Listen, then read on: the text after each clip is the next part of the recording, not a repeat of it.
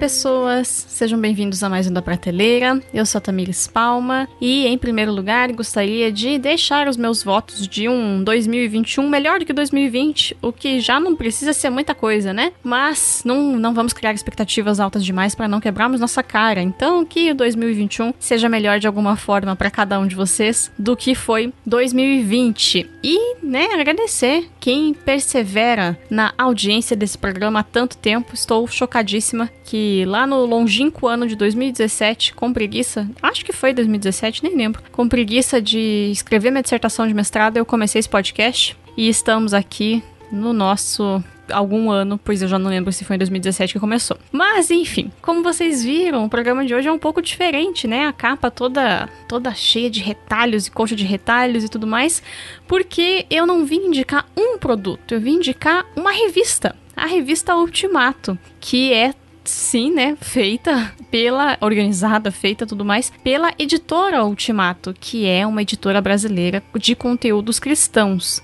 Como a revista é uma coisa um pouco mais ampla do que um livro, do que um, uma série e tudo mais, eu não vou seguir aquela pauta básica que eu sempre faço de por que, né, o que me marcou na leitura, ou por que, que você tem que acompanhar aquilo que eu estou indicando, e sim explicar um pouco a, a questão do processo da revista, o que, que né, na nossa vida, não a feitura da revista, pois eu não trabalho no Ultimato, mas uma questão de como ela nos afeta e como a gente tem a relação que nós temos tanto com a revista como como com a editora Ultimato há algum tempo. Antes disso, eu já queria, né, antes de adentrar na pauta do programa, eu gostaria de avisar que não, não é um programa patrocinado. Poderia, Ô, louco. É, mas não é. É só porque a gente realmente gosta muito da revista. Eu e o Jonathan, nós assinamos a revista desde 2017 e é uma coisa que nos abençoa muito. E aí o Jonathan me deu de sugestão de falar, né, gravar sobre a revista agora no comecinho do ano, porque geralmente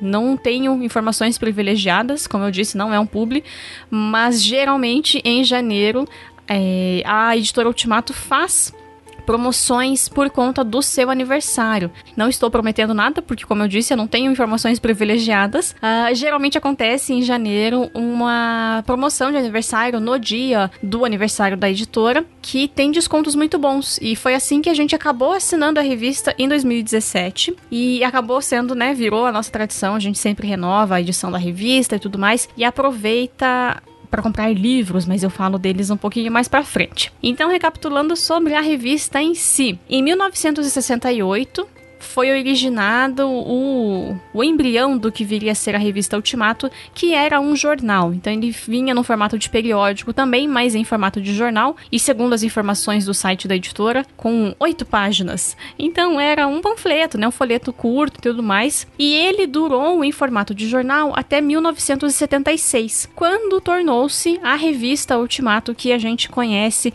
e que se mantém firme até hoje. E só em 1993 nós tivemos a criação da editora Ultimato. Então a revista veio primeiro o jornal que virou revista e aí depois a gente teve a criação da editora. Então é, tem esse processo, né, de ir se inserindo no mercado editorial e na produção mesmo de conteúdos, né?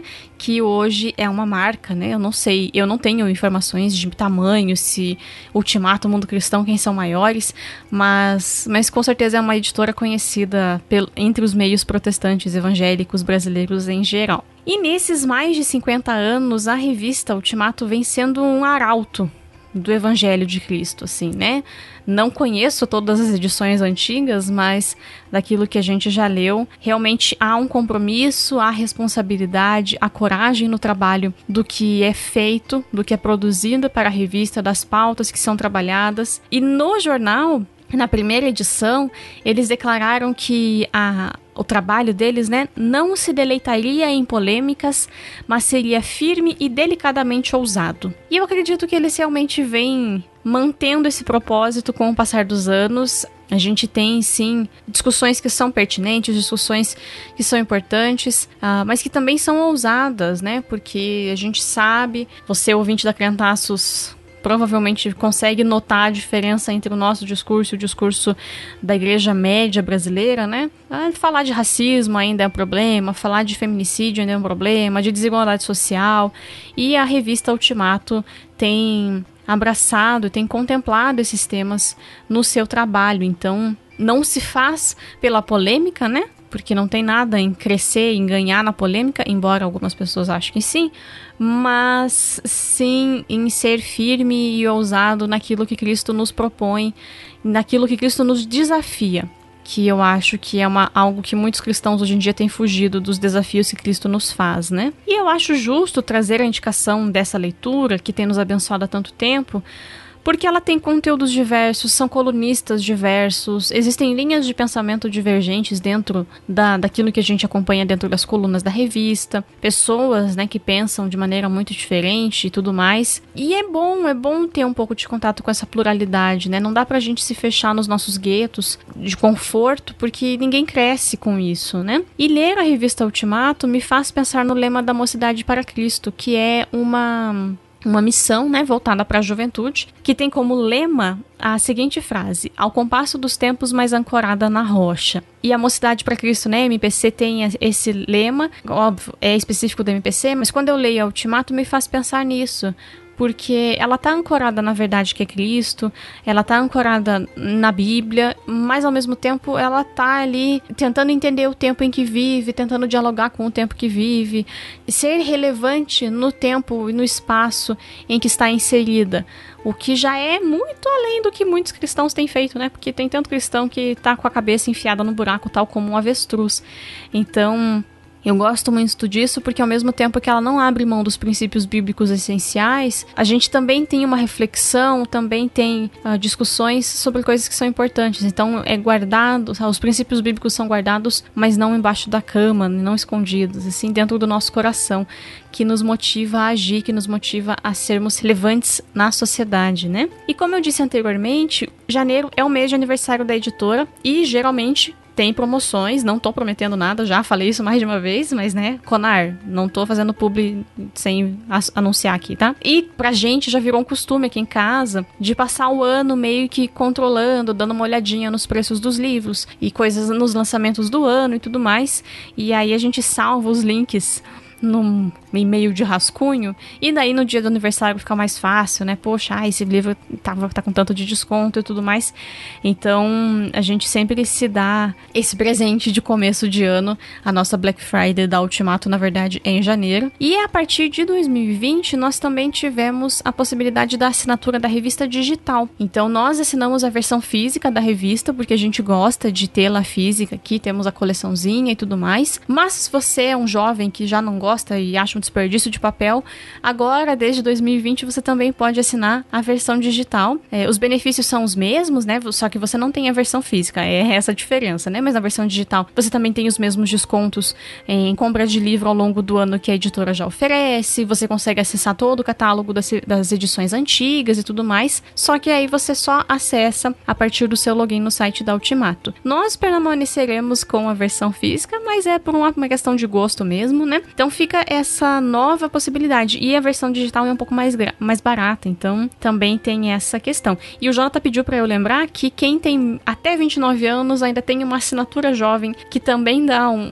um preço mais acessível pelo menos tinha até ano passado, não sei se eles tiraram a assinatura jovem, mas fica a forte indicação para vocês assinarem para si, talvez dar de presente para alguém. É importante trazer o diálogo, é importante trazer conteúdo e, e mostrar para as pessoas, né, que talvez estão caminhando ali meio perdidas, acham que, ah, não sei, povo da missão integral, ah, não sei o quê, né? Vamos trazer como é, embasamento para essas pessoas, vamos mostrar o que, o que está sendo pensado, o que está sendo dito, o que está sendo feito e tentar começar a mudança ao nosso redor, né? Porque a gente não vai mudar a igreja brasileira como um todo, mas talvez a gente possa mudando, plantando sementinhas pequenininhas em cada uma das comunidades em que nós estamos espalhados por esse Brasil, que eu nem sei da onde tem gente do Brasil me ouvindo, mas creio que tenha de diversos lugares do país. Então é isso. Eu acho que a revista é um investimento que realmente vale a pena. Se você ainda quiser, tem muitos livros, né? O catálogo da editora tem mais de 200 livros.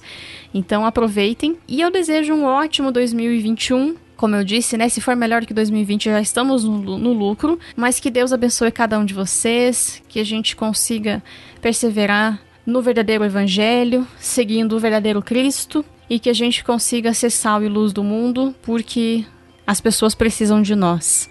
Então precisamos nós estarmos nutridos, nós estarmos confiantes e entendendo por que ainda persistimos nessa fé para então podermos abençoar as outras pessoas. E é isso que eu desejo para cada um de vocês, nossos ouvintes amados, mesmo aqueles que a gente não conhece, e que vocês continuem a caminhada conosco. Temos muito a crescer juntos, temos muito nós, enquanto crentaços, enquanto equipe, a aprender com cada um de vocês. E é isso, sigam-nos nas nossas redes sociais, arroba em todas elas, apenas esses perfis. E quem quiser né? Já fiz esse convite algumas outras vezes. Uh, o nosso clube de leitura da Criantaços está caminhando para o segundo livro. A gente começará a leitura agora na segunda semana de janeiro de 2021.